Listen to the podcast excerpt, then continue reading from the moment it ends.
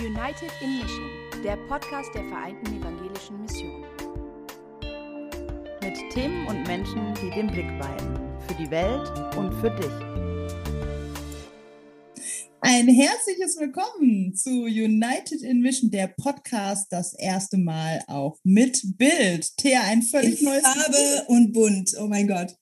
So, so sehen wir aus. Wir freuen uns, dass ihr eingeschaltet habt. Entweder hört ihr uns oder ihr könnt uns sogar sehen, denn wir haben die Gunst der Stunde des Kirchentags genutzt und sind Teil des Füreinander-Streams des Ruach Jetzt-Netzwerks und des Yeet-Netzwerks und ähm, dürfen da eine Folge jetzt ähm, gestalten, um ein bisschen Ökumene hineinzubringen in den 24-Stunden-Stream, den es gibt, der Füreinander-Stream, den es äh, im Rahmen des Ökumenischen Kirchentages in Frankfurt beziehungsweise digital gibt. Herzlich willkommen dazu. Ein sperriger Begriff für all die, die es erst am 28. Mai hören. Da veröffentlichen wir das Video nämlich auch auf unserem ähm, YouTube-Kanal United Evangelical Mission oder auch auf unseren bekannten Podcast-Kanälen unter United in Mission. Schön, dass ihr alle da seid, die, die uns sehen und die, die uns hören. Wir freuen uns sehr.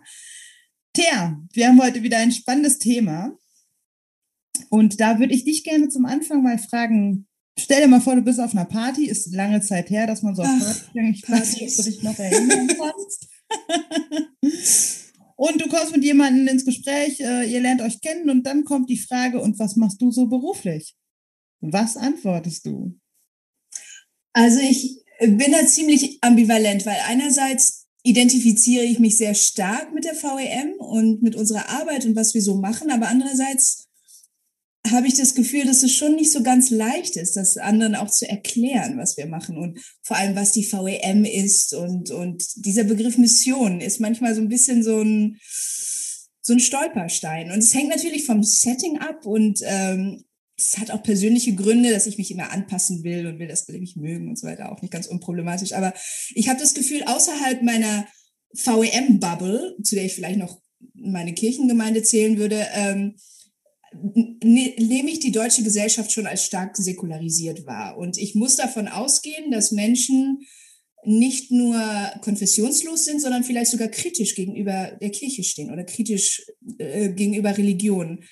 Und in Indonesien äh, habe ich dieses Problem zum Beispiel nicht. Ich bin Deutsch-Indonesierin und äh, da weiß ich, dass die allermeisten Menschen, ähm, dass Religion da ein viel wichtigerer Bestandteil ihres Lebens ist als ist vielleicht auch ein Vorurteil als, als die äh, allermeisten Menschen in Deutschland. Ja, also ähm, selbst mit Leuten, die mit Religion, die keine Religion praktizieren oder einen anderen Glauben haben, habe ich das Gefühl, dass sie dort ein größeres Verständnis für religiöse Sachen insgesamt haben. Und ich habe das Gefühl, dass ich zum Beispiel mit indonesischen Muslimen besser über meine Arbeitgeberinnen sprechen kann als mit Deutschen, die ich neu kennenlerne. Ist es vielleicht auch wirklich ein Vorurteil gegen Deutsche, die ich habe, ich weiß nicht, ähm, dass, ähm, ja, dass, dass die vielleicht mit so churchy Sachen oder mit Missionen nicht so viel anfangen können. Ich weiß nicht, wie ist das bei dir?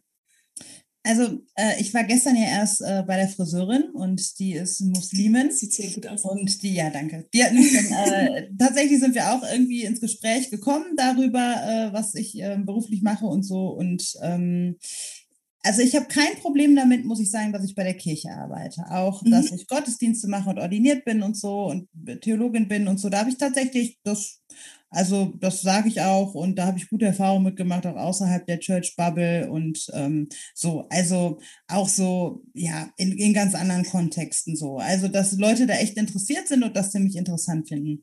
Aber ich scheue mich echt davor, den Begriff VEM auszusprechen, also Vereinte Evangelische Mission. Ich finde das, also, ja, also da muss ich echt sagen, dass äh, da, da traue ich dem Begriff Mission nicht so ganz. Da denke ich, oh, da kommen koloniale Bilder und was und, und, um was um was ringe ich dann da, um was für Begrifflichkeiten und das zu erklären. Man will ja auch nicht gleich ein ganzes Referat halten und so.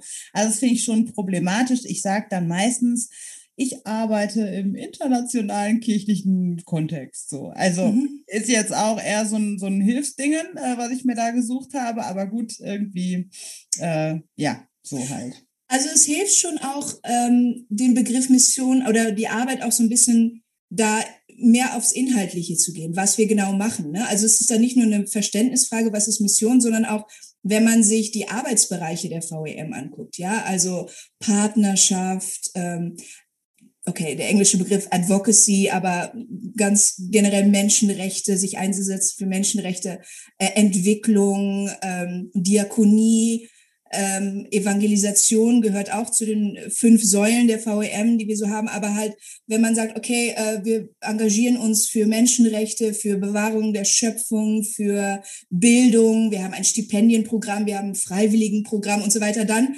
dann flutscht das eher, ne? Dann da können sich die Leute eher aber da muss man schon noch aufpassen, dass man nicht gleich so der Wild Savior oder die Wild Saviorin so ist. Ne? Also ja, und da ist es wichtig, so dann nochmal die Betonung darauf zu legen, die VEM ist eine internationale Gemeinschaft. Mhm. Ja, wir sind äh, genau genommen Vereinte Evangelische Mission, Gemeinschaft von Kirchen in drei Erdteilen. Ja, also wir sind äh, Kirchen in Asien, in äh, Afrika, in Deutschland, 39 Mitglieder insgesamt, die auch gleichberechtigt sind in der Struktur, in der Vollversammlung, im Rat auch im Vorstand und ähm, und das damit kann man das so ein bisschen verhindern, glaube ich, wenn man einfach erklärt, dass wir keine klassische Missionsgesellschaft und keine klassische deutsche Missionsgesellschaft sind, sondern wirklich eine internationale Gemeinschaft.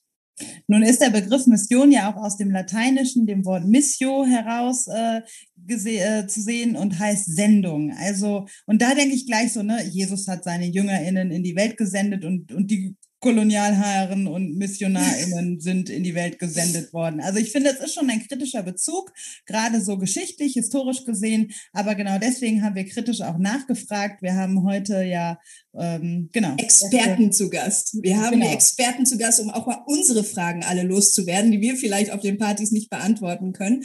Und äh, wir haben Volker Dalli zu Gast. Er ist der Generalsekretär der VEM. Er hat das Thema schon mal äh, angerissen in einer früheren Podcast-Folge, wo er zu Gast war. Und um eine weitere Perspektive reinzubringen, haben wir auch noch Lusungu Milini, einen Pfarrer aus Tansania, der auch für die VEM arbeitet, dabei. Und schauen wir mal rein, oder? Genau, da schauen wir mal rüber direkt.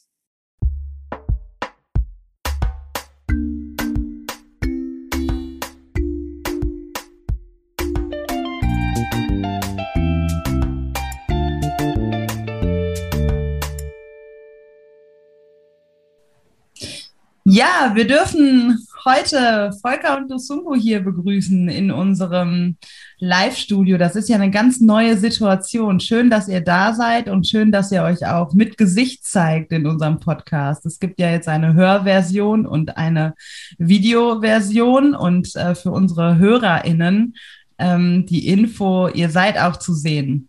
Toll, dass ihr da seid. Herzlich willkommen.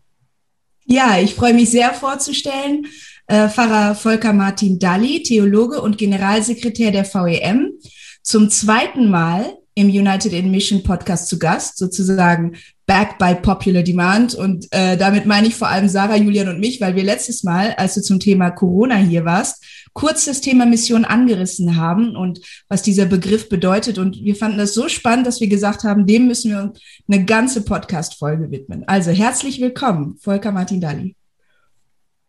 Danke. Und ähm, du weißt das ja schon, hast du letztes Mal auch schon gemacht, äh, was wir allen unseren äh, Gästinnen und Gästen äh, fragen. Was sind drei Sachen, die unsere HörerInnen über dich wissen müssen? Ja, du hättest ja nicht ankündigen sollen, dass wir das schon mal gemacht haben, weil ich weiß ja nicht mehr genau, was ich beim letzten Mal gesagt habe. Aber man kann dann ja hinterher vergleichen und schauen, ob das wenigstens ähnlich war.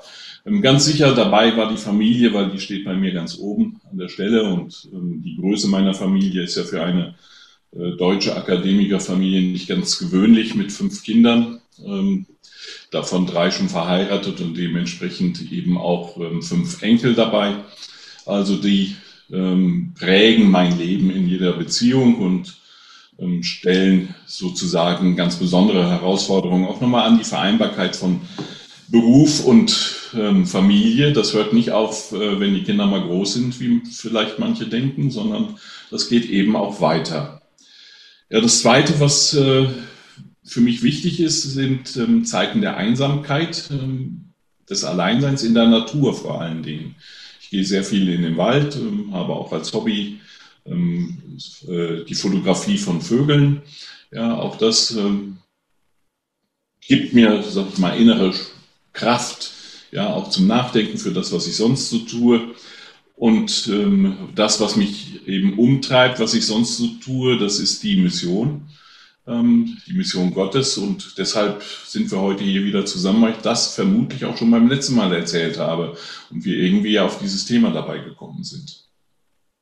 Ich finde das gerade sehr beruhigend zu hören, dass jemand wie du, Volker, der Generalsekretär ist, so viel auch erzählt darüber, wie er sich auch Freiräume von der Arbeit schafft, weil wir ja häufig auch diese Bilder haben, dass Menschen in solchen Positionen Workaholics sind und 24 Stunden am Tag nichts anderes tun und ähm, das ja auch manchmal auch ja dazu führt, dass Menschen sich unter Druck gesetzt fühlen oder dass Menschen ähm, falsche Bilder auch bekommen einfach. Und deswegen finde ich das schön, dass du das, dass die ersten beiden Punkte so gar nichts mit der Arbeit zu tun hatten, sondern eher mit einem Ausgleich im Leben und einer Ganzheitlichkeit auch. Ja, hat vielleicht auch damit zu tun, dass, ähm, wenn ich sage, die Mission ist mir wichtig, ich auch nicht lügen möchte und das erzähle, was wirklich ist. Ja. Danke. Unser zweiter Gast ist Lusungu Mbelini, Pfarrer Lusungu Mbelini aus Tansania, Lusungu. Du bist Pfarrer der Lutherischen Kirche, hast ähm, lange Zeit auf Sansibar das Interfaith Center geleitet, hast aber auch Islamwissenschaften studiert ähm, und bist seit ein paar Jahren mein Kollege im Bildungsteam in der Region Deutschland. Wir machen ganz viele Seminare zusammen, vor allem zum Thema Rassismus und Kirche. Und ich freue mich sehr, dich heute hier begrüßen zu dürfen. Du bist das erste Mal Gast bei uns im Podcast, aber für mich fühlt sich das gar nicht so an, weil wir eigentlich ständig über Zoom miteinander auch inhaltlich arbeiten und verbunden sind. Schön, dass du da bist. Auch von dir würden wir gerne drei Dinge hören, die unsere HörerInnen und auch ZuschauerInnen, müssen wir heute sagen, von dir wissen sollten. Herzlichen Dank. Ich bin auch gerne hier und danke, dass ich hier sein darf. Ähm, ja, ich glaube, die erste wichtige Sache ist, dass ich äh, Vater von drei Kindern bin, äh, die sehr wichtig in meinem Leben sind und die auch mir sehr viel Freude geben. Äh, meine sind noch ganz jung, also äh, elf, acht und vier Jahre. Und äh, das andere ganz Wichtige äh, in meinem Leben ist, ich merke immer, dass ich nirgendwo richtig dazugehöre. Äh, und früher als Kind fand ich das immer ein Problem, aber als Erwachsene habe ich dann gelernt, dass es eine Bereicherung gibt, ist und das ist etwas, was mein Leben auch spannend macht, weil ich zum Teil in Deutschland aufgewachsen bin, zum Teil in Tansania. Und hier in Deutschland war ich immer der Tansanier und in Tansania war ich immer der, der aus Deutschland kam. Und dann hatte ich äh, Islam studiert und äh, für meine Mitfahrer in Tansania war das immer der Fahrer, der Islam studiert hat. Und für die Muslime war ich auch nie der richtige Christ, äh, der richtige Muslim. Und äh, ich glaube, das macht das spannend, weil dann habe ich beide Welten auch sehr gut erleben können und auch verstehen können. Und es hat mir immer einen Blick gegeben, den ich glaube, ich nie hätte haben können, wenn ich nur zu einer Welt gehört hätte. Und ähm, ja, das Letzte ist auch, dass ich die Arbeit tue, die die Arbeit meines Traums war, seit ich fünf Jahre alt war. Also ich wollte Fahrer sein, bevor ich mein fünftes Geburtstag hatte. Und das hatte mir nicht, nie verlassen. Und ich bin froh, weil ich weiß, es geht nicht jedem so, dass jeder seinen Traumberuf machen kann. Ja. Und da war vielleicht mein Traumberuf, aber mein Kinderwunsch war Förster tatsächlich. Vielleicht lebe ich deshalb im Privaten viel in der Natur noch. ja, ich wollte gerade fragen, was waren denn so eure Traumberufe mit fünf mit fünf äh, wollte ich vielleicht, ich glaube, ich wollte Pilotin werden, aber kurz darauf ähm, äh, wurde bei mir äh, eine Sehschwäche festgestellt, also war das ziemlich schnell. Äh, ich habe mit sechs, glaube ich, meine erste Brille bekommen, deswegen okay. war das ganz wollte schnell ja. weg vom Tisch. Und du, was, wollte Schauspielerin werden, Thea. Nein. Ja, und Thea ist äh, für unsere ZuschauerInnen, Thea ist ja ausgebildete Schauspielerin, von daher. Du bist, du bist Ja. das, was ich mit fünf werden wollte. ja, schön. Aber Lusungu, man merkt auch in deiner Vorstellung schon, ähm, das Thema Mission ist auch ein spannendes Thema, wenn man sich deine Biografie anhört. Und deswegen sind wir sehr gespannt auf das, was du, ja, was du ähm, mit uns teilen wirst hier heute. Wenn ihr beide, sagen wir mal, zum Arzt geht oder Volker geht ja auch gerne auf Konzerte. Sagen wir mal auf ein Konzert und äh, da trefft ihr jemanden, man lernt sich flüchtig kennen und dann kommt die Frage, was machst du beruflich?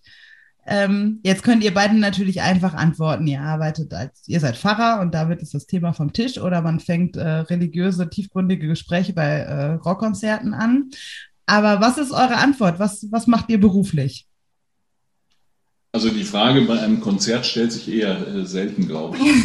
Okay, dann nehmen wir doch den Arzt. Ähm, nee, also es könnte natürlich auch passieren, aber dann muss man sich schon ein bisschen länger kennenlernen, weil in der Regel redet man über die Musik ja, und vielleicht noch zu, äh, über die Beziehung zu diesem bestimmten Künstler oder der Gruppe oder was auch immer es ist.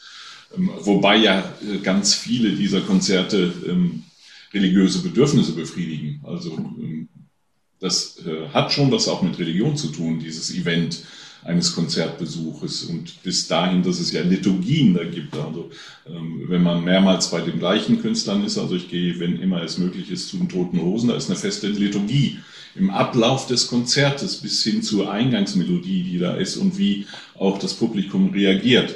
Trotzdem rede ich mit den Leuten, die da sind, normalerweise nicht über Religion. Ähm, In der Tat ist es aber so, wenn mich jemand fragt, sei es nun der Arzt oder ähm, eher in der Bahn, kommt das auch schon mal vor, als wir noch alle Bahn fuhren viel, äh, dass Leute dann einen fragen im Gespräch, was machst du beruflich oder sie, antworte ich tatsächlich normalerweise, ich bin Pfarrer.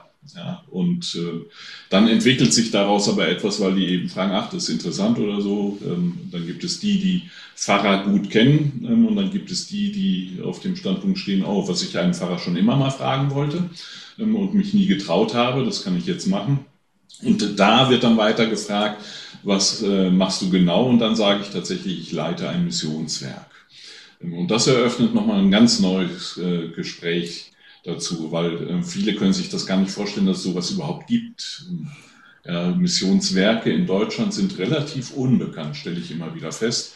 Ähm, als ich nach Wuppertal kam, ähm, zu einem ersten Gespräch, ähm, nachdem ich hierher berufen wurde, ähm, habe ich am Bahnhof äh, gesagt, da war eine riesen Baustelle, wusste nicht, welche Busse fahren, fahre ich also mit dem Taxi. Ich möchte gerne zur Vereinten Evangelischen Mission. Ähm, der Taxifahrer wusste nicht, was das ist Mhm. äh, und wusste nicht, wo er hinfahren sollte. Und ich habe mir gesagt, wenn ich hier weggehe, möchte ich zumindest, dass im Wuppertal die VRM so bekannt ist, dass ein Taxifahrer weiß, wo denn diese Location ist, äh, die Vereinte Evangelische Mission. Und daraus entwickeln sich schon spannende äh, Gespräche über Mission, insbesondere auch tatsächlich ähm, mit Leuten äh, im öffentlichen Nahverkehr oder auch in Taxis. Also ich bin äh, immer wieder erstaunt, Taxifahrer haben ein hohes Interesse daran äh, zu diskutieren über solche Fragen. Ja, und in, in Wuppertal, einer Stadt mit äh, 153 Nationen im Hintergrund, sind viele dieser Taxifahrer eben aus einem anderen kulturellen Hintergrund. Und die finden das erstmal großartig, äh, mit einem zu sprechen, der Mission macht, egal auch äh, von welcher Religion sie selbst kommen. Ähm, In der Bahn habe ich es mal erlebt, dass mir ein Muslim, neben dem ich saß und mit dem ich mich unterhalten habe, äh, im, im Speisewagen war das, der dann am Ende sagte, ähm, erlauben Sie mir, dass ich mir äh, Ihr Frühstück bezahle, weil in unserer Religion darf ich einem geistlichen Führer nicht zur Last fallen. Und ähm, das sind schon erstaunliche Be Erlebnisse, wie Menschen auf diesen Begriff Mission reagieren. Mhm. Ich war gestern beim Friseur und äh, hatte so ein Gespräch. Wenn du zum Friseur gehst und du gefragt wirst, was machst du beruflich? Naja, hier in Deutschland wird meine Friseurin mir die Frage nicht stellen, weil das ist meine Frau. Also sie weiß ganz genau, was ich beruflich mache. ähm, ja, aber äh, als ich meinen Deutsch, Deutschkurs zum Beispiel machte, da hatte die, die Lehrerin gefragt, was machst du? Vereinte Evangelische Mission. Und dann kam auch diese Frage Mission. Äh, also bist du hergekommen, um die Deutsche zu taufen? Äh, oder und dann fingen an auch Gespräche an, äh, wo ich auch versucht hatte zu erklären, ja, was für uns Mission bedeutet und was es ist. Und es ist nicht, äh, es ist nicht nur Taufe oder ja, äh, das ist nicht das erste Ziel. Äh, es kann dazu kommen, aber es muss nicht dazu kommen. Und äh, es gibt viel anderes, was man macht, was nicht mit Taufe zu tun hat, zum Beispiel. Ja. Aber äh, ja, das ist mir oft passiert, dass ich, dass Leute auch staunen und manche waren auch sehr kritisch und auch sehr negativ gegen den Begriff selber, wenn sie den hören.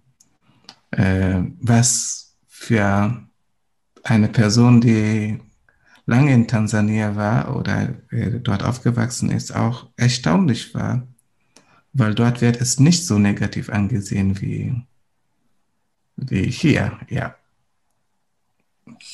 Ja, das, wir, wir nutzen gerne die Gelegenheit, dass wir äh, Experten hier haben, dass wir auch mal die Fragen loswerden können, äh, die uns vielleicht mal gestellt werden und wo wir vielleicht nicht so ganz eine Antwort drauf haben. Wenn du sagst, was bedeutet Mission? Was bedeutet denn eigentlich Mission? Also was ist ähm, ja eine Definition, die vielleicht auch verständlich wäre für Menschen, die vielleicht weniger mit Kirche zu tun haben oder auch weniger mit internationaler Kirche? Ja, äh, es gibt viele Definitionen von Mission. Ähm, ich will, ich benutze gerne also äh, eine Definition für mich, die Leute auch außerhalb der Kirche verstehen können, weil Mission ist nicht ein Begriff, der nur zur Kirche gehört. Also das ist ein breiteres, äh, ein breiterer äh, Begriff und besonders, ich weiß nicht ganz genau im deutschen Raum, aber im englischen Raum, für irgendein Unternehmen äh, haben sie die erste Seite von ihrer Verfassung zwei Sachen. Äh, eins heißt Vision Statement und das zweite heißt Mission Statement, also Vision. Was will diese, dieses Unternehmen erreichen? Also nach zehn Jahren oder nach 15 Jahren oder nach 20 Jahren, was will diese, wie will diese Organisation die Welt sehen? Wie soll die Welt aussehen, weil es diese, diese Organisation gibt? Und das zweite ist dann Mission Statement. Und Mission Statement ist immer das, was zeigt, was wird gemacht, damit, äh, oder was die Organisation macht, damit es einmal dazu kommt, dass wir diese Vision haben, also diese Vision, die wir dort oben sehen. Und wenn ich das in, mit der Kirche vergleiche, dann sehe ich die, die Vision, die man hat. Weil wir machen nicht unsere Mission, wir machen Gottes Mission. Und die Vision ist, die Welt so zu haben, wie Gott sie haben will. Und wenn ich versuche zu sehen, dann haben wir auch in unserer ich glaube, äh, vielleicht könnte man, ich weiß nicht, ob man das Wort benutzen kann, aber Verfassung, die christliche Verfassung, die Bibel, auch schon im ersten Kapitel die Vision von Gott, wie Gott gerne die Welt haben will. Weil er hat die Welt geschaffen und am Ende sah er, dass die Welt wunderbar ist, schön ist. Also, wenn wir sehen am, am Ende von 1. Mose 1, dann haben wir Gottes Vision, eine Welt, wo wo Gott mit den Menschen zusammenkommt und versöhnt ist und wo die Menschen mit den Menschen in Frieden zusammenleben und wo die Menschen mit der Natur oder mit der ganzen Schöpfung zusammen in Frieden leben. Diese Vision wird zerstört in, äh, in 1. Mose 3, äh, wenn die Sünde reinkommt in der Welt. Und ich glaube, ich glaube, unsere Mission als Kirche ist, äh, diese Vision wieder wahrzumachen. Also die Menschen mit Gott zu versöhnen, die Menschen mit den Menschen zu versöhnen und die Menschen mit der die Schöpfung zu versöhnen. Und das ist für mich äh, Mission oder die, äh, die Mission der Kirche. Volker, ähm, Lusungu hatte vorhin äh, von den von der negativen von den negativen Be Konnotationen, die viele ähm, oder einige mit Mission verbinden. Ähm, viele können sich vielleicht auch unter einem modernen ähm, Missionsbegriff oder einem äh, einer modernen Missionsgesellschaft nicht viel vorstellen und denken dann eher geschichtlich. Also verbinden das mit Kolonialismus und äh, Zwang zur Konversion oder und auch Verdrängung traditioneller Kulturen und sogenannte Verwestlichung. Ähm, warum ist das zu kurz gegriffen, deiner Meinung nach? Ja, diesen Menschen würde ich am liebsten die Möglichkeit mal geben, in die äh, sogenannten früheren Kolonien zu reisen und zu schauen, wie man dort mit dem Begriff umgeht. Also nehmen wir mal Indonesien, da wird am 17. August die Unabhängigkeit von den Kolonialmächten gefeiert. Ja, aber im Februar beispielsweise wird auf Westpapua die Ankunft der Missionare gefeiert. Auf Sumatra wird der Geburtstag des Missionars Nommensen gefeiert. Ja, in Tansania gibt es einen Unabhängigkeitstag genauso, ähm, der auch begangen wird als Unabhängigkeit von den Kolonien. Aber Bruno Gutmann wird als der Held der Mission am Kilimanjaro gefeiert und auch als der Bewahrer der Kultur und nicht der Zerstörer der Kultur. Also ich denke, man muss immer Einzelgeschichten sehen und Einzelmissionare. Mhm. Und das ist das Entscheidende, dabei zu schauen, was hat jeweils die einzelne Person getan an diesem Ort. Aber für mich ist immer sehr eindrücklich, ähm, ich kenne kein Land, das den Abzug der Missionare feiern würde sondern die feiern die Ankunft der Missionare und den Abzug der Kolonialmächte. Und mhm. allein an diesem Beispiel, äh, finde ich, wird deutlich, dass man hier viel differenzierter schauen muss, mhm. ähm, was Mission eigentlich bedeutet. Nun, das ist ja aber schon so, ne? Wir reden ja auch seit einem Jahr viel über das Thema Rassismus und auch im kirchlichen Kontext. Und da kommt das Thema Mission auch immer wieder auf. Ähm, und eben auch sehr äh, negativ. Und ähm, ja, wo wir schon auch, Lusungo und ich, wir sind ja viel in Seminaren auch zu dem Thema unterwegs. Ähm, deswegen eine Frage nochmal an dich, Lusungo. Ähm, wie wird denn das Thema Mission in Tansania gesehen? Ähm, würdest du dem, was Volker gerade gesagt hat, so, du hast gerade schon genickt, für die, die nur zuhören, ähm, aber würdest du dem, ja, würdest du dem zustimmen? Ähm, trifft das auf Tansania auch so zu? Oder würdest du sagen, naja, das müsste man nochmal vielleicht auch noch ein bisschen differenzierter auch nochmal für Tansania sehen? In Tansania haben wir, ich benutze auch sehr gerne Sprüche. Und ein Spruch, den wir gerne in Tansania benutzen, heißt Ngomba Mbaya Huvumambali.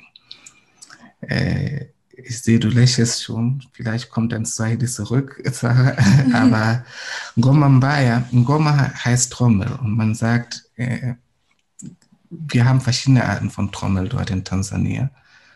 Und eine ganz gut klingende äh, Trommel ist nicht laut genug normal. Aber die ganz kaputte oder die schlimme Trommel, die man nicht gerne hören will, die klingt manchmal sehr laut und das hört man von sehr weiten.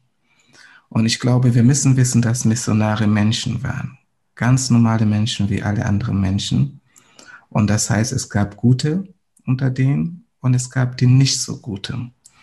Und leider ist es so, dass genauso wie mit den Trommel, die schlimmeren am lautsten sind. Die hört man am meisten. Weil was sie auch tun, hat auch am meisten, äh, die meisten negative Effekte, auch die lange äh, danach bleiben. Und ich glaube, das ist das große Problem, das wir äh, haben, warum man auch negativ über Missionare redet bis heute. Ähm, aber wenn ich zum Beispiel angucke in Sansibar, wo ich für die letzten acht Jahre gearbeitet habe, bevor ich nach VN gekommen bin. Äh, mitten in Stone Town gibt es eine, einen großen, eine große anglikanische Kirche. Da, wo die Kirche gebaut ist, war der ehemalige Sklavenmarkt. Dort wurden Menschen äh, versteigert wie Tiere und viele sind auch ums Leben gekommen. Und äh, es hatte sehr viel mit der Arbeit von den Missionaren zu tun, dass dieser Sklavenmarkt geschlossen wurde. Und damit keiner auf die Idee kommt, wieder einen Sklavenmarkt dort zu machen, hatten sie den Sklavenmarkt gekauft und äh, darauf eine Kirche gebaut. äh, und ein Krankenhaus und eine Schule und ein Museum, das Leute erinnert, wie schlimm diese Zeit war, damit das nie wieder passiert. Und das mhm. sind Sachen, an denen sich Leute bis heute noch erinnern. Und man redet auch, dass äh, die Kirche hat das und das gemacht, damit es keinen Sklavenhandel mehr in Sansibar gibt. Das war der größte Sklavenmarkt in Ostafrika und Millionen von Leuten wurden dort versteigert. Also äh, es ist, es ist wie, genau wieder die Geschichte, Menschen mit Menschen zu versöhnen. Also statt Menschen als etwas, als, als Geld zu sehen, war die Mission der Missionare, die Augen zu öffnen, damit Leute Menschen nicht mehr als Geld sehen, sondern als Mitmenschen.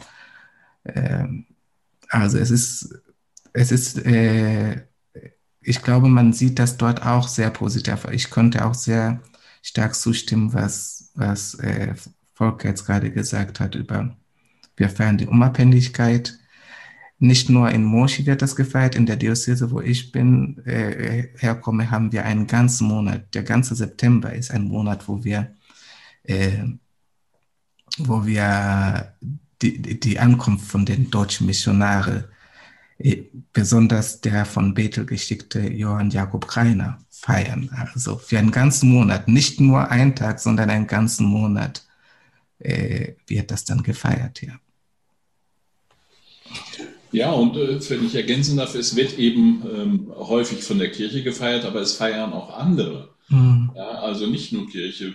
Wenn wir mal auf Indien schauen, ähm, ich selber bin letztlich Missionar geworden wegen einer Begegnung mit einer Statue in Indien. Ich war in Bangalore, dieser Hightech-Stadt, und da steht auf der Mahatma Gandhi Road, der Hauptstraße, eine Statue ähm, von einem Menschen, der offensichtlich ein Pfarrer ist, weil er trägt in dieser äh, Statue einen preußischen Talar. Ja, und den habe ich mir genauer angeguckt. Der Mann hieß Ferdinand Kittel und war Missionar, damals der Basler Mission, entsandt nach Indien. Und äh, das hat mich einfach neugierig gemacht und äh, dabei festgestellt, dieser Mann wird eben von den Hindus verehrt als Missionar, weil er die Sprache bewahrt hat, sie dokumentiert hat, die Geschichten aufgeschrieben hat, vieles aus der Kultur festgehalten hat, was sonst verloren gegangen wäre. Also es gibt zum einen natürlich die Frage der Kulturzerstörung, ähm, das äh, steht äh, sicherlich nicht zur Diskussion, aber auch hier muss man wieder Einzelgeschichten angucken. Was hat welcher Missionar äh, zu welcher Zeit und an welchem Ort getan? Und ähm, so gibt es auch an anderen Stellen tatsächlich ähm, ja, staatliche wie auch andere Religionen, die den Wert der Mission schildern. Ich erinnere mich, einer der Präsidenten, ich weiß gar nicht mehr genau welcher, Tansanias hat äh, mal erzählt in einem Interview, dass er dankbar ist für die Mission und er war Muslim, weil er auf einer Missionsschule war und dadurch seine Bildung bekommen hat. Ja, ich glaube, das ist auch nochmal ähm, für viele wichtig zu wissen, dass Mission eben nicht nur eine äh, religiöse Bewegung war, sondern eine Bewegung war, die oft auch sehr viel äh, mit Bildung und, äh, und Gesundheitswesen zu tun hat und dass da sehr viel auch dran hing. Ähm, aber gibt es auch innerhalb der VEM vielleicht ein bisschen Widerstand oder hat, hat es das gegeben gegen diesen Begriff Mission, eben weil er für viele auch so eine negative Konnotation hat? Und warum halten wir trotzdem fest an diesem Begriff Mission? Ja, die Vereinte Evangelische Mission ist ja keine deutsche Organisation, sondern wir haben 39 Mitglieder weltweit äh, in zwölf Ländern, in Asien, Afrika und in Deutschland. Und ähm, die vorwiegend negative Konnotation ist in Deutschland vorhanden ähm, und nicht in den anderen Ländern. Ja, und ich kann mir nicht vorstellen, dass äh, unsere asiatischen oder afrikanischen Mitglieder äh, irgendeinem Vorschlag folgen könnten, indem man den Begriff Mission rausnimmt. Mhm. Ich denke, auch die deutschen Mitglieder würden dem nicht folgen wollen als Mitglieder der Vereinten Evangelischen Mission. Trotzdem ist dieser Begriff, weil er so sperrig ist, ähm, äh, durchaus nicht einfach, insbesondere wenn es dann um die Frage von Fundraising geht oder auch um die Frage von öffentlichen Fördermitteln. Ja, da ist allein der Begriff schwierig, äh, was mich dann schon ärgert, weil Lusunga hat es ja eingangs mal gesagt, ja, jedes Unternehmen hat eine Mission und ein Mission Statement. Ähm, mhm. Da gibt es überhaupt kein Problem. Ja, nur wenn es die Kirche selbst oder die Missionswerke haben, dann wird es zu einem Problem. Aber ich würde es nicht aufgeben wollen, weil es ist ja nicht, dass wir die Mission äh, erfunden haben, sondern auch das hat Lusungo gesagt, es ist Gottes Mission und äh, wir sind Werkzeuge in dieser Mission. Und hm. ähm, ich denke mal, äh, sowohl mein Vorgänger wie auch meine Nachfolgerin oder Nachfolger werden mit Sicherheit alles dafür tun, dass der Begriff Mission im Namen erhalten bleibt. Ähm, jetzt in dem äh, Jubiläumsjahr 25 Jahre als internationale Missionsorganisation haben wir das Ganze auch unter ein, ein Schlagwort gestellt, United in Mission, also vereint in der Mission, um nochmal deutlich zu machen, dass das unsere gemeinsame Aufgabe dieser 39 Mitglieder ist, Gottes Mission in der Welt bekannt zu machen. Ich benutze auch gerne Sprüche wieder. Der nächste Spruch ist vielleicht ein nicht so schöner. Äh, in Swahili sagt man mtoto akinia mkono usiukate. Äh, übersetzt ist, also für die, die Kinder haben, die kleine Kinder haben, die wissen, dass Kinder, Babys müssen ihre Geschäfte in den Windeln machen. Aber manchmal, wenn man gerade da ist, die Winde zu wechseln, dann merkt man, dass sie das nicht gemacht haben und die suchen sich genau den Zeitpunkt, wo du die Winde wechselst. dann machen sie die Geschäfte auf deine Hände. Und, äh, und dieser Spruch sagt, wenn das Kind so macht, dann ist deine Hand schmutzig, ja, aber du schneidest die Hand nicht. Also, und das heißt, äh, ja, du gehst und waschst die Hand und machst weiter. Also es ist nicht vorbei mit der Hand, weil das Baby die Geschäfte, ihre Geschäfte auf deine Hand gemacht hat. Und ich glaube, das ist genauso mit dem Missionsbegriff. Ja, wir sind, wir wissen, dass es viele negative Sachen gab, die durch die Mission gemacht wurden oder durch diesen Begriff. Aber es waren nicht nur negative.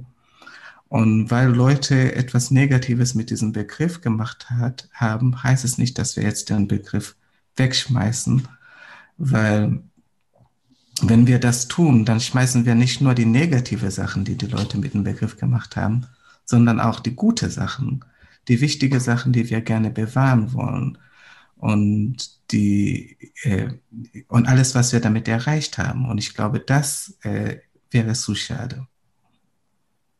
Ja, nun sagst du aber ja auch äh, nochmal auch die negativen Sachen. Wie geht denn ähm, die VEM auch mit den negativen ähm, geschichtlichen Sachen um, denn die gibt es ja auch. Also ich ähm, zum Beispiel die Debatte darum, dass Kunstgüter, die in der Maafa ähm, gestohlen wurden oder geraubt wurden, immer noch in deutschen Museen existieren. Also Maafa, der transatlantische Sklavinnenhandel.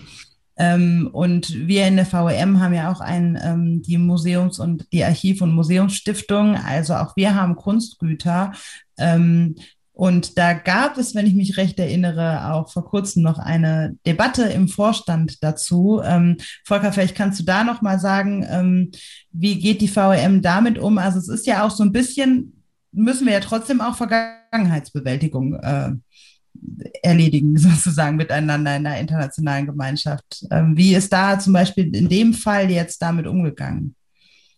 Ja, also ist jetzt eine ganz konkrete Frage nach der sogenannten Provenienz von den äh, Dingen, die im Museum ausgestellt werden. Ähm, da hat sich tatsächlich der Vorstand, aber auch der internationale Rat der VEM mit beschäftigt ähm, und ähm, hat bestätigt jetzt auch nochmal formal, was äh, aufgrund der Satzung eigentlich festgelegt ist. Also alles, was die VEM besitzt, ist ja Gesamteigentum dieser 39 Mitglieder.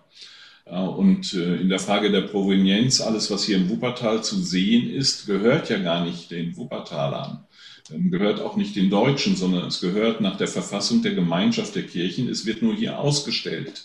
Ja, wenn nun äh, die entsprechenden Ausstellungsvoraussetzungen in einem anderen Land gegeben sind, gibt es überhaupt kein Problem damit, äh, dies in einem anderen Land auszustellen. Ähm, und damit ist die, die Frage der Provenienz stellt sich hier anders als bei äh, ethnologischen Museen, die sonst in Deutschland vorhanden sind, weil diese Dinge schon seit 25 Jahren eben nicht mehr den Deutschen gehören, sondern der Gemeinschaft. Ja, also wenn das Herero-Grab, das wird immer angeführt, ähm, nach äh, Namibia sollte, ja, und ein entsprechendes Museum die Qualitäten, ähm, Voraussetzungen dafür schaffen kann, dass es dahin gehört, hört und ausgestellt wird, ist das auch alles machbar. Ähm, das das eine. Das andere ist die Frage, wie gehen wir damit um? Ähm, ja, wir untersuchen einzelne äh, Geschichten und einzelne ähm, Verwicklungen in die Mission. Es gab einen umfangreichen Prozess in der Frage, wie ähm, hat sich die äh, Mission in Südafrika verhalten, beispielsweise in der Geschichte. Da gibt es ein, äh, eine mehr 100 Seiten starke Auseinandersetzung dazu und da wird auch nichts verschwiegen, was negativ mhm. ist. Ähm, die Frage stellt sich immer wieder. Das Problem finde ich, und äh, darauf hat uns ein Politiker in einem Gespräch ähm, aufmerksam gemacht, ähm, den wir hier im Vorstand hatten, wo es auch um die Frage der kolonialen Geschichte ging. Der sagte, dass man aufpassen muss, und er meinte das für sich als Politik, aber das würde ich auch sagen, gilt für die Kirche, dass man aufpassen muss, ähm, dass nicht die, die früher die Kolonialmächte waren, heute sagen, wie man die Geschichte aufarbeiten soll. Mhm ja, sondern das müssen die, die Kolonisierten äh, von Anfang an beteiligt sein an so einem Prozess. Letztlich müsste er sogar von ihnen ausgehen. In Namibia ähm, war ich vor drei Jahren, da hat mir der damalige Bischof, der ist inzwischen im Ruhestand, Bischof Kranzamut, gesagt, ähm, es wäre immer alles schön und nett, diese ganzen Seminare, die wir machten, ähm, aber das wäre gar nicht ihr Anliegen. Was sie vielmehr bräuchten, wäre ein Gedächtnisort also ein Ort der Erinnerung in Namibia, ähm, aufhören zu diskutieren, ja, aber ähm, sagte er sinngemäß aufhören zu diskutieren, aber eben solche Orte der Erinnerung schaffen, damit das nicht verloren geht, was heute noch im Bewusstsein ist von den Menschen. Hm. Und ja. ich glaube auch die einzige oder der einzige Weg mit etwas Falsches umzugehen, was passiert ist, wenn man es schon erkennt, ist einfach zu jetzt fehlt mir das deutsche Wort wieder, repent. Also einfach zu sagen, ich war falsch und Entschuldigung, sich zu entschuldigen und um Verzeihung zu beten. Und ich glaube, äh, das ist etwas, was in der VM-Geschichte immer und immer wieder passiert ist. Also in den 70er Jahren gab es ein Schuldbekenntnis und äh, es gab es gab das immer wieder und wieder, wo äh, wir uns entschuldigt hatten für Sachen, wo wir dachten, okay, das hätten wir anders machen müssen und das hätten wir, äh, so haben wir Gott nicht gut repräsentiert. Also das war nicht Gottes Mission, das war unser eigenes Denken und falsches Denken.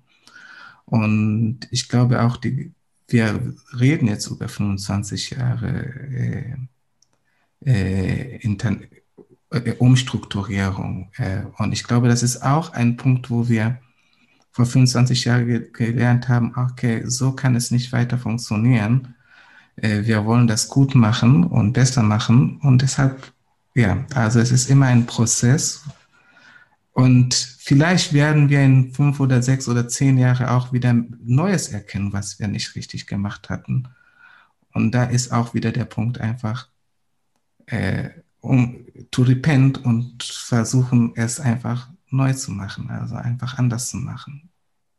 Das ist ja auch was, was ich in der VRM immer wieder lerne, dass ähm, auch in der ganzen Debatte um, äh, um die Vergangenheitsbewältigung auch äh, rassismuskritisch äh, anzugehen, auch innerhalb der Kirche, dass wenn ich so in der deutschen Region unterwegs bin, wir eine sehr deutsche Perspektive auf das Thema haben und das gerade auch ähm, zum Thema Postkolonialismus, ähm, dass ich da, wenn ich KollegInnen aus Asien und Afrika höre ähm, und mit ihnen im Gespräch bin und auch mit dir im Gespräch bin, Lusungu, dass dass da ganz andere Perspektiven aufkommen und dass wir ja nicht die Gefahr laufen dürfen in der ganzen Debatte, schon wieder die Geschichte zu wiederholen und nur unsere deutsche Perspektive mhm. dem aufzustülpen und zu sagen, so muss Aufarbeitung aussehen, so muss Entschädigung aussehen, sondern wirklich ein, ein Hören und das auch annehmen und aushalten, weil ich glaube, dass das äh, für, für deutsche Ohren auch schwer zu hören ist. Ich habe das gerade gemerkt, Volker, als du das gesagt hast, dass äh, ne, die, also dass Missionare auch einen guten Ruf hatten und so, das ist erstmal für mich schwer zu hören, weil ich natürlich auch Rassismus internalisiert habe aus deutscher Perspektive, aber das auch ziemlich verkürzt ist und dieses Aufeinanderhören und als Gemeinschaft unterwegs zu sein und auch einen Raum zu schaffen, wo jeder und jede ehrlich sagen kann, wie er über Mission denkt, wie sie über Kirche denkt, wie sie über die, das Verständnis von kirchlicher Gemeinschaft global gesehen, auch ökumenisch gesehen, auch heute denkt, dass das enorm wichtig ist, um überhaupt auch zukunftsweisend Kirche weihen zu können. Nun habt ihr beide jetzt ganz oft das Wort Umstrukturierung in den Mund genommen. Könnt ihr vielleicht noch einmal für unsere HörerInnen kurz zusammenfassen, ähm, was wurde denn da jetzt umstrukturiert und warum vor 25 Jahren? Das, dazu gibt es auch noch mal eine Podcast-Folge, aber weil es jetzt so oft aufgekommen ist und auch in den Kontext jetzt passt, vielleicht, ähm, wenn das denn so geht, in kurzen Sätzen mal. Ja, das ist natürlich in kurzen Sätzen schwierig. Es ist gut, dass es da eine Podcast-Folge gibt. Ähm, es war ja ein langer Prozess, der in den 70er Jahren begonnen hat mit einer Arbeitsgruppe United in Mission, die gesagt hat, für die Zukunft der Mission müssen wir ähm, schauen natürlich auf die Geschichte. Also es gab die Rheinische Missionsgesellschaft, die Bethel-Mission und später auch noch die Saire-Mission. Die sind mal zusammengekommen zu einer und haben in all diesen Ländern entsprechende Partner gehabt. Und da in diesem Prozess United in Mission hat man gesagt, das ist ein Denken, das uns heute eigentlich nicht ansteht, ähm, in eine Richtung vom Norden in den Süden zu denken, sondern wie kommen wir auf eine gleichberechtigte Ebene.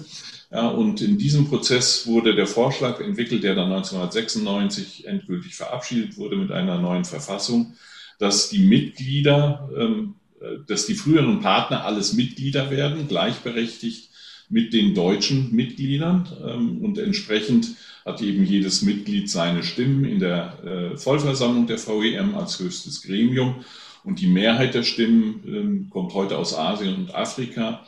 Ja, die können also, äh, wenn sie wollen, den Prozess steuern, ähm, aber insgesamt ist es ein gutes Miteinander der drei Regionen, die eben diskutieren und den Bedürfnissen entsprechend miteinander Entscheidungen dann treffen. Das Besondere an der VEM ist, dass schon seit 96 eben auch der Haushalt ein gemeinsamer Haushalt ist. Ähm, anders als in vielen anderen Organisationen ähm, wird auch dieser Haushalt gemeinsam entschieden. Also wie wird das Geld verwendet? Ähm, das entscheidet nicht der größte Geldgeber heute, sondern das entscheidet die Vollversammlung in einer äh, ihr vorgelegten Fassung über den Haushalt und kann dann entsprechende Justierungen vornehmen. Ein eine Struktur, die sich bewährt hat. Ähm, ja, und wo ich auch häufig denke, da könnten sich auch äh, allein von der Form und dem Umgang miteinander ähm, könnte man auch innerhalb eines eigenen Landes ähm, in der kirchlichen Wirklichkeit einiges übernehmen, um zu sehen, wie gehen wir miteinander um in Entscheidungsstrukturen. Nun haben wir ähm, viel über Mission damals und über die Geschichte der VEM und über die Missionsgeschichte gesprochen. Ähm, nun wollen wir vielleicht ein bisschen mehr in die Gegenwart und vielleicht auch in die Zukunft blicken. Ähm, wenn, grad, wenn wir uns gerade nicht in einer weltweiten Pandemie befinden, gehört äh, zur VEM ja sehr viel Begegnung und wir besuchen uns gegenseitig und es gibt äh, Partnerschaftsgruppen, die Reisen unternehmen und so weiter. Und was ich häufig erlebt habe, ist, dass Menschen, die aus dem globalen Süden nach Deutschland kommen, deren Kirchen mitbegründet wurden von deutschen Missionaren, die besuchen dann die Kirchen, wo ihre Missionare äh, getauft wurden oder entsandt werden und wurden und sind dann häufig ja irritiert bis entsetzt, äh, wie wenig Leute dann äh, an so einem Partnerschaftssonntag zum Beispiel im Gottesdienst sitzen, während ihre Kirchen äh, ähm, an, da muss, muss man einen Anbau dran machen, damit ähm, oder oder fünf Gottesdienste am Sonntag, damit man alle unterkriegen kann. Ähm, und ja, einige sehen sehen diese Säkularisierung in Deutschland als sehr problematisch. Ähm, ich weiß jetzt gar nicht, an wen ich diese Frage richten würde. Vielleicht an euch beide. Ist es Zeit für eine Missionsbewegung von Süd nach Nord? Die hat doch schon längst begonnen, die, diese Missionsbewegung. Also ähm, die ist ja da. Ähm, die Frage ist, ob wir sie wahrnehmen als äh, sogenannte Mainline Churches. Also wenn ich mal schaue, wie viele Missionarinnen und Missionare aus dem Süden in Deutschland schon aktiv sind, das sind ja unzählige. Ich glaube, äh, selbst bei der organisierten Mission, also äh, Korea, die presbyterianische Kirche zählt zu so einer, Ja, die hat über 300 Missionare in Europa, ähm, ja, die unterwegs sind. Ja, wir selber äh, als VEM haben unsere sogenannten Süd-Nord-Coworker, das sind Missionare in ihrem Selbstverständnis, die ihren Dienst hier tun. Ja. Also das hat, glaube ich, längst begonnen und wird auch so weiter sein. Ähm, die Frage äh, ist, äh, denke ich, dass notwendig vielleicht der falsche Begriff ist, sondern wenn wir sagen, ähm, was Lusungo eingangs gesagt haben, es ist Gottes Mission, dann entscheidet letztlich Gott, was hier passiert. Und ähm, ich würde nicht so schnell die Hoffnung aufgeben für die deutsche äh, Geschichte.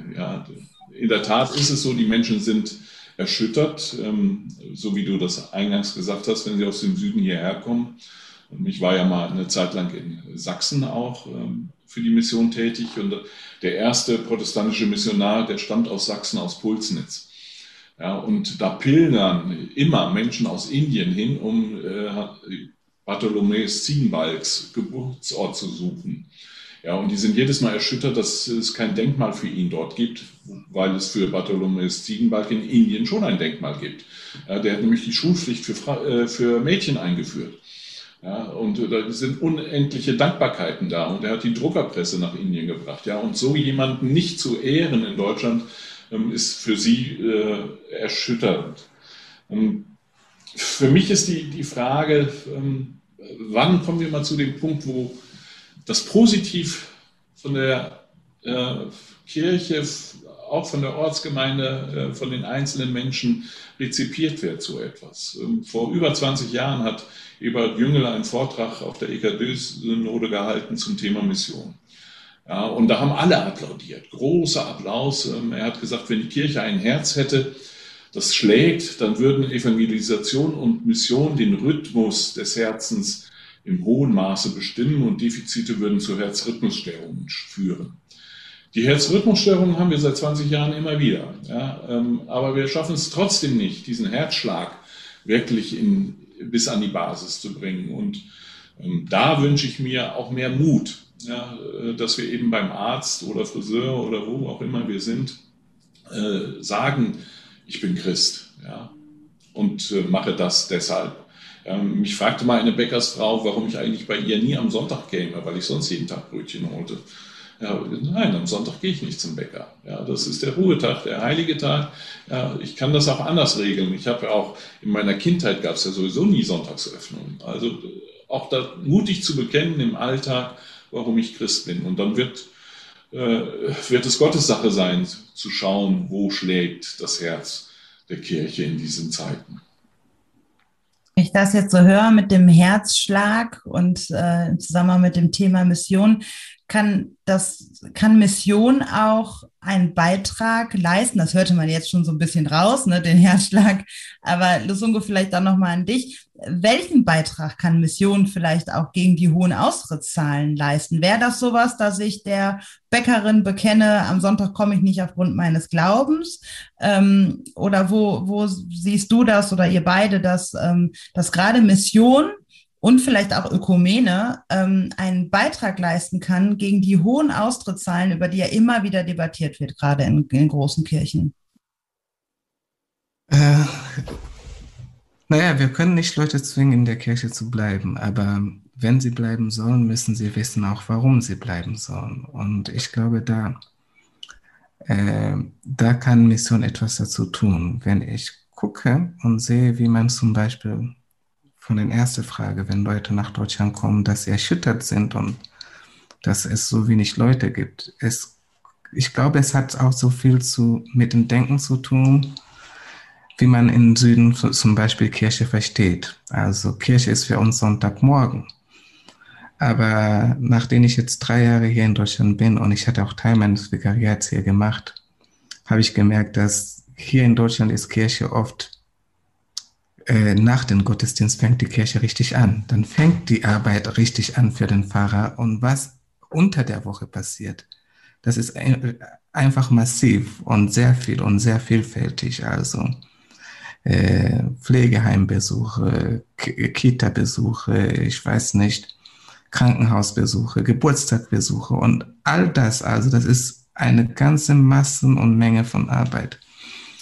Und ich glaube, als Teil der Mission ist es auch, das zu vermitteln, also zu zeigen, äh, sowohl für den aus dem Süden, der nach Deutschland kommt, dass ja, Sonntagmorgen sind nur 20 alte Leute in Kirche, aber unter der Woche äh, hat der Pfarrer mit 100 oder 200 Leute zu tun, jede Woche. Und was er mit diesen Leuten tut, weil äh, ich glaube, nur dann kann die Kirche relevant sein, wenn man das auch nach außen trägt, äh, dass Leute auch sehen, besonders auch Leute, die nur einmal pro Jahr in der Kirche kommen, also nur zum oder zweimal Ostern und Weihnachten und so. Einfach wahrzunehmen, was alles die Kirche macht äh, und auch zu wissen, äh, warum sie das macht, dass das auch Gottes Mission ist.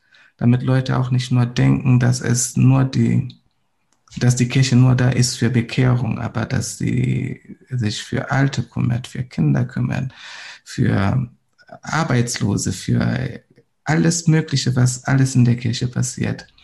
Ich glaube, das könnte auch, äh, ich glaube, es ist wichtig, es wahrzunehmen und ich glaube, es ist auch wichtig, es nach draußen zu tragen. Und ich glaube, das ist eine Sache für mich als Pfarrer aus dem Süden, die ich ganz stark in Deutschland gelernt habe. Ähm, als ich nach meinem Vikariat wieder zurück nach Tansania ging und in eine Gemeinde arbeitete, hatte ich das auch versucht, dort umzusetzen. Und es kam auch sehr positiv an. Also ich glaube, und deshalb ist dieser Austausch auch sehr wichtig. Wenn ich nach Deutschland als Missionar komme, bin ich nicht hier, um die Deutschen zu zeigen, wie es geht.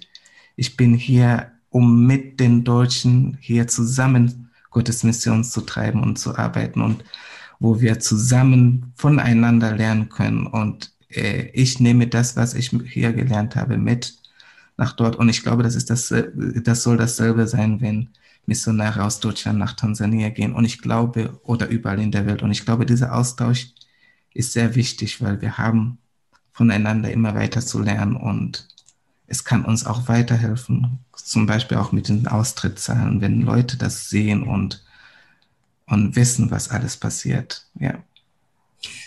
Lusungu hatte ähm, anfangs erzählt von äh, Unternehmen, die immer von diese zwei Sachen auf ihrer Homepage haben. Äh, die Vision und die Mission. Ähm, was ist denn die Vision für die Zukunft von der VEM? Also was ist, wie sieht ähm, eurer Meinung nach Gottes Mission in der Zukunft aus? Beziehungsweise ganz konkret, ähm, äh, was ist, ja, wie sieht die Mission der VEM in Zukunft aus? Ja, das ist äh, besser gefragt, weil wie Gott aussieht, das entscheidet Gott. Ähm, ja, genau. Aber was wir tun, ähm, in der Verfassung der VEM steht ein wunderbarer Satz, der auch unserem Mission Statement ähm, vorangestellt ist. Ja, wir leben in einer zerrissenen Welt. We live in a world torn apart. Im Englischen hört sich das alles noch viel schöner an eigentlich. Ja, und diese zerrissene Welt, in der ähm, ja, der Wohlstand ungerecht verteilt ist, in denen die Menschenrechte unterschiedlich behandelt werden. Ähm, in dieser Welt sind wir erst einmal. Und das zur Kenntnis zu nehmen und dann zu fragen, was können wir tun, ja, um der Vereinzelung von Menschen entgegenzuwirken, auch der ähm, dauerhaften äh, Benachteiligung von Menschen. Ja, und da sagen wir, wir folgen ähm, äh, dem Beispiel Jesu Christi. Also wir sind in die Nachfolge gerufen, auch heute. Ähm, ich fand schön, äh, Lusungo die Bibel als Verfassung sozusagen zu betrachten. in der Nachfolge Jesu Christi laden wir eben alle Menschen ein zu einer, auch das steht in der Verfassung, lernenden, dienenden und betenden Gemeinschaft. Ja, und so betreiben wir dann Missionen. Setzen uns dabei dann ein für eine gerechtere und friedliche Welt, ja, und die Bewahrung der Schöpfung. Also das ist unser jetziges Missionsverständnis. Ähm, das mag aber in 25 Jahren auch schon wieder ganz anders aussehen. Das hat auch Lusunge gesagt. Also ich glaube, das ist das Entscheidende. Im Augenblick sind wir an diesem Prozess des globalen Lernens in ökumenischer Perspektive. Äh, dort sagen wir, der Prozess selbst ist nicht statisch festschreibbar weil er sich immer wieder verändern wird. Das Entscheidende ist, dass wir offen sind, von Anfang an zu sagen, wir lernen hier gemeinsam. Und das tun wir mit äh, unseren Mitgliedern in Asien, Afrika und in Deutschland. Das war doch ein schönes Schlusswort. Wir könnten noch ewig weiterreden. Wir hatten auch noch ein paar weitere Fragen eigentlich so in petto und ähm, ich höre euch total gerne zu und ähm, finde die Perspektiven, die unterschiedlichen, die hier jetzt zusammensitzen, auch ähm, total wertvoll. Aber ich glaube, wir haben ein gutes Bild gezeigt, ähm, in dem wir gezeigt haben, es ist nicht eindimensional zu denken, Mission, und äh, haben ein paar Facetten und Perspektiven aufgezeigt, die ihr beide vor allem eingebracht habt. Von daher vielen lieben Dank, ähm, dass ihr euch unseren Fragen gestellt habt und eure Erfahrungen und Sichtweisen hier in dem Podcast mit eingebracht habt. Ja, ich bedanke mich auch herzlich für die zweite Einladung. Bin gespannt, mit was ihr als dritten Thema dann Und auch ein Dankeschön von meiner Seite. Gerne. Ja, danke euch und äh, liebe Zuhörerinnen und Zuhörer und liebe Zuschauerinnen und Zuschauer. Äh, wir hoffen, dass ihr auch beim nächsten Mal dann nur in Audio dabei seid. Äh, ich weiß gar nicht, was unser nächstes Thema ist. Überraschung. Wir wollen Über, Überraschung, äh, kein Spoiler-Alert an dieser Stelle. United in Mission Podcast ähm, gibt es einmal im Monat und wir freuen uns, wenn ihr euch auch in Zukunft dabei seid. Tschüss. Tschüss. Tschüss. Wir hoffen, die heutige Folge hat dir gefallen und zum Weiterdenken und Nachfragen angeregt. Falls ihr Fragen an uns habt oder uns Feedback geben wollt, freuen wir uns sehr darüber auf Instagram at United in Mission oder per E-Mail an podcast.vemission.org.